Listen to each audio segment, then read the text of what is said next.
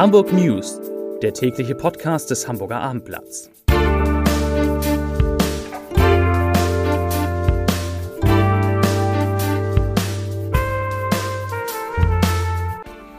Hallo und herzlich willkommen. Mein Name ist Stefan Steinlein. In unserer kleinen Nachrichtensendung geht es heute um den digitalen Impfpass, um die Zahl der Corona-Neuinfektionen in Hamburg und um gute Noten bei der Pandemiebekämpfung. Es geht zudem um den Abschied eines langjährigen Vorstandsvorsitzenden eines großen Hamburger Unternehmens und um erstklassigen Sport. Doch zunächst, wie immer, die meistgelesenen Artikel von abendblatt.de. Auf Platz 3 HSV erwartet Ludovic Reis am Donnerstag zum Medizincheck.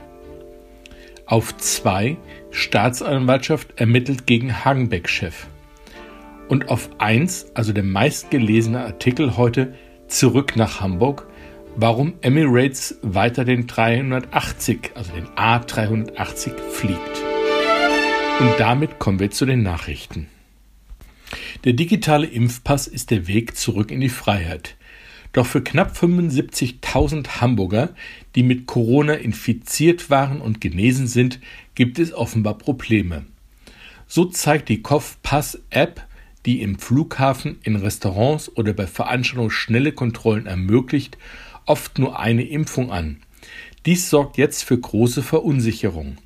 Nach Auffassung der Ständigen Impfkommission und des Gesundheitsministeriums haben Genesene mit einer Impfung rechtlich denselben Status wie ein doppelt geimpfter. Doch sie können es eben bei Kontrollen nur nachweisen, wenn sie auch ihren gelben Impfpass auf Papier mitnehmen. Das zweite Thema. Heute geht es ausnahmsweise mal wieder in die falsche Richtung. Am Mittwoch hat die Sozialbehörde 57 Corona-Neuinfektionen gemeldet. Das sind 38 Fälle mehr als am Dienstag und 5 Fälle mehr als am Mittwoch vor einer Woche. Damit steigt auch der Inzidenz wieder, und zwar auf 10,3 Neuinfektionen. Gestern waren es noch genau 10,0 gewesen. In Hamburger Krankenhäusern werden derzeit 49 Corona-Patienten behandelt. 23 Menschen sind so schwer erkrankt, dass sie intensiv medizinisch betreut werden müssen. Die Behörde meldete zudem einen weiteren Corona-Todesfall. Gute Noten gibt es für die Hamburger Betriebe bei der Pandemiebekämpfung. Ob Maskenpflicht, Testangebote oder Homeoffice-Regelung. Rund drei Viertel der überprüften Betriebe in Hamburg haben die Corona-Maßnahmen der Arbeitsschutzverordnung gut umgesetzt. Das teilte der Senat heute mit. Die Behörde für Justiz und Verbraucherschutz habe die Umsetzung der Corona-Arbeitsschutzregelung in 670 Hamburger Betrieben überprüft, und zwar zwischen dem 3. Mai und dem 18. Juni. Zu unserem nächsten Thema. Er war einer der am längsten amtierenden Vorstandsvorsitzenden einer Hamburger Firma, doch jetzt gibt er auf. Heiko Fischer führte Europas größten privaten Waggonbetreiber, die VTG, seit mehr als 17 Jahren. Zum Ende des Monats scheidet Fischer jetzt aus. Das teilte das Unternehmen nun mit. Die VTG hatte er mit großer Leidenschaft geführt. Erst im vergangenen Jahr hatte der Aufsichtsrat ihm einen neuen Fünfjahresvertrag gegeben. Umso überraschender ist sein Rückzug.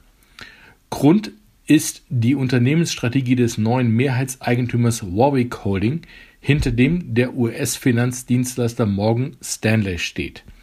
Mit der ist Fischer nicht einverstanden. Morgan Stanley hält derzeit 81,41 Prozent an der VTG, will das Hamburger Unternehmen nun aber komplett übernehmen. Fischer hat immer auf die Internationalisierung des Unternehmens gesetzt und die VTG durch Zukäufe und Übernahmen zu Europas führendem Waggonvermieter mit einer Flotte von mehr als 94.000 Waggons gemacht.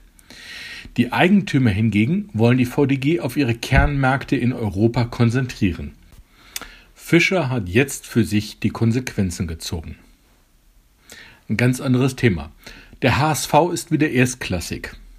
Aber es ist nicht der HSV, sondern der HSV Hamburg, also die Handballer. 2004 Tage nach dem bis dato letzten Bundesligaspiel und 1980 Tage nach dem Lizenzentzug am 20. Januar 2016 sind die Handballer am Dienstagabend nach einem Heimsieg gegen Hamm wieder in die Bundesliga aufgestiegen. Wir sind super stolz, super glücklich, super dankbar. Das sagte Clubboss Marc Evermann. Natürlich hatten wir einen Masterplan, aber nicht in diesen kurzen Abschnitten, sagte er. Die Hamburger brauchten fünf Spielzeiten zurück in die Bundesliga. Vor zehn Jahren hatte das Team die deutsche Meisterschaft gewonnen, im Jahr 2013 sogar die Champions League. Was folgten, waren Lizenzentzug und Neugründung. Und jetzt geht's gleich gegen Ungarn. Um 21 Uhr spielt die deutsche Fußballnationalmannschaft bei der Europameisterschaft in München um Platz 1, 2 oder 3 in ihrer Gruppe. Bei einer Niederlage gegen Ungarn und einem gleichzeitigen Punktgewinn der Portugiesen gegen Frankreich ist aber auch noch Platz 4 möglich. Spannend also wird es auf dem Platz und auch bei der Farbgebung der Allianz Arena in München. Ich wünsche Ihnen viel Spaß bei diesem Spiel. Ich wünsche Ihnen einen schönen Abend, bleiben Sie gesund und machen Sie es gut. Tschüss.